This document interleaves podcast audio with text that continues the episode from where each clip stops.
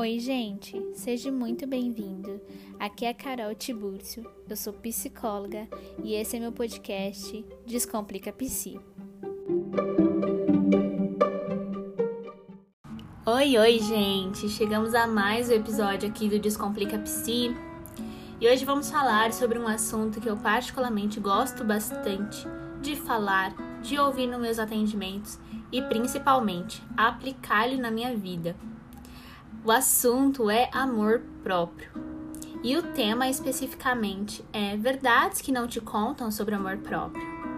Então, assim, separe já o seu papel, sua caneta, para você anotar tudo que a gente vai falar aqui, porque eu tenho certeza que você vai sair cheio de insights. Vem comigo que tá bem especial esse podcast. Então, o primeiro item é: o amor próprio não muda por conta do nosso humor.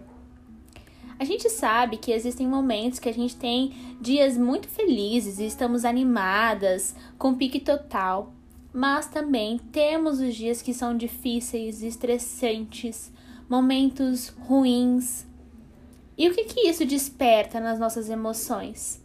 Uma tristeza, uma angústia, às vezes nos deixa mais sensível, então choramos mais, desanimamos. O problema não é viver as emoções, pelo contrário, precisamos viver cada uma delas, porque são necessárias e elas apontam uma necessidade do nosso corpo. Mas a gente acha que às vezes isso vai invalidar o nosso amor próprio. Isso vai invalidar o que a gente sente e toda a nossa história que já criamos com amor próprio. Então, quero te dizer que é esse momento que você tem que abraçar a sua totalidade escutar as suas próprias necessidades e amar seus dias difíceis também. Se acolha. Isso não invalida seu amor próprio, pelo contrário, é a oportunidade de você desenvolver mais ainda autocompaixão através do amor próprio. O segundo ponto eu já dei até um spoiler. O amor próprio acolhe todas as emoções. Nesse ponto aqui, a gente precisa aprender e desenvolver a nossa consciência de que não existem emoções boas ou ruins.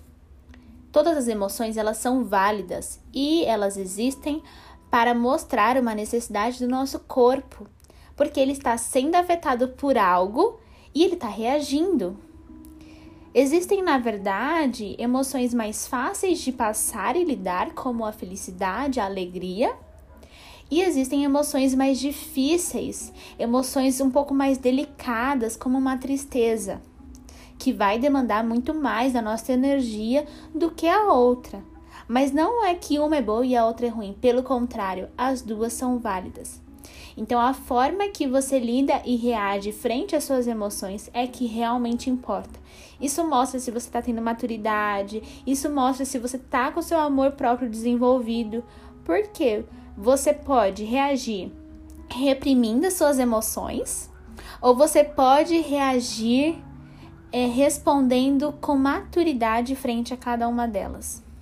Então, amar a si mesmo também é reagir de forma construtiva frente às emoções e entender o que cada emoção quis te sinalizar para você poder desenvolver e amadurecer. O terceiro ponto é que o amor próprio é a nossa defesa para o medo e a culpa.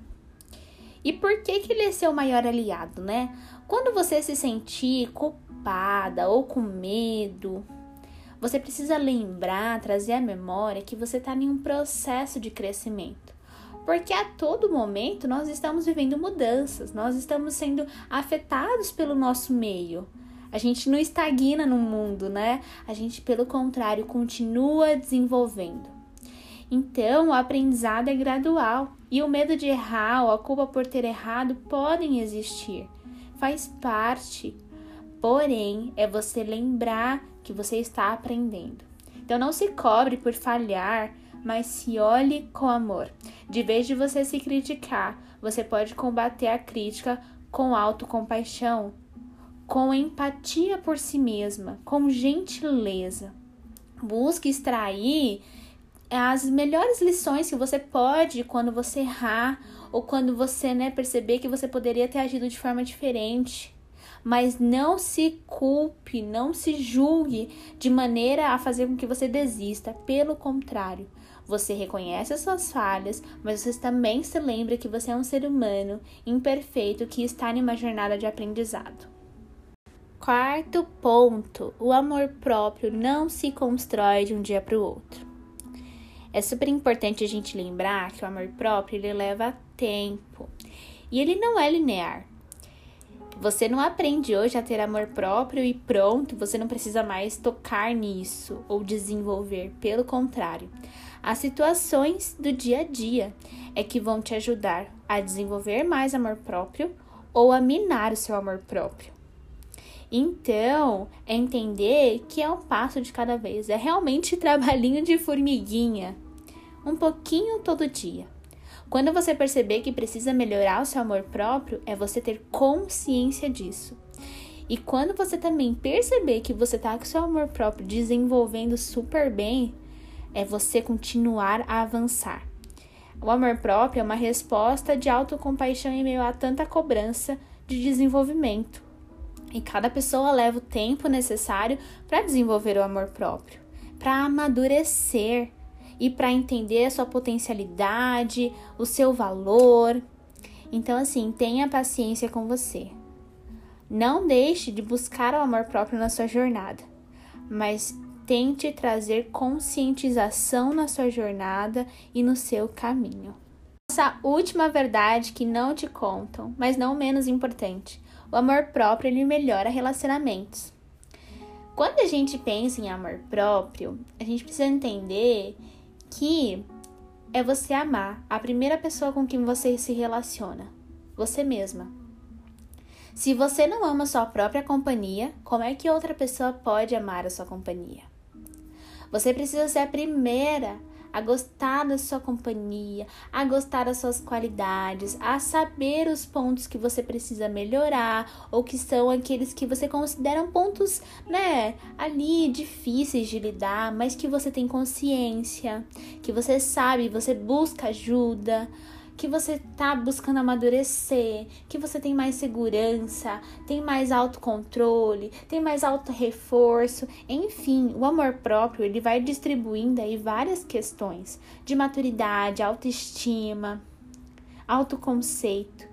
E quando você se relacionar bem com você mesma, é aí que tá o pulo do gato para você se relacionar bem com um outro alguém principalmente em um relacionamento amoroso, se a gente for pensar mais específico. É difícil você entrar em um relacionamento quando você mesma não se ama, porque você vai querer a validação do outro. E muitas vezes você pode te levar a uns relacionamentos bem conturbados. E tudo isso porque você ainda não está se amando por completa. Então, antes de entrar em um relacionamento, se for possível, busque se conhecer, se amar, respeitar suas emoções, se respeitar. Isso vai fazer total diferença, eu tenho certeza. E é isso, minha gente. Essas foram as cinco verdades que não te contam sobre o amor próprio. E eu espero de coração que tenha feito sentido para vocês. Para quem gostou e aprendeu e foi bom, me conta lá no Instagram, no meu arroba Carol Psique. Eu vou ficar muito feliz de saber desse retorno. O intuito aqui é te instigar a buscar desenvolver mais amor próprio e, claro, viver uma vida mais autêntica e mais leve com amor próprio e isso refletir nas suas relações. Um beijo, muito obrigada por me acompanhar e até o próximo episódio.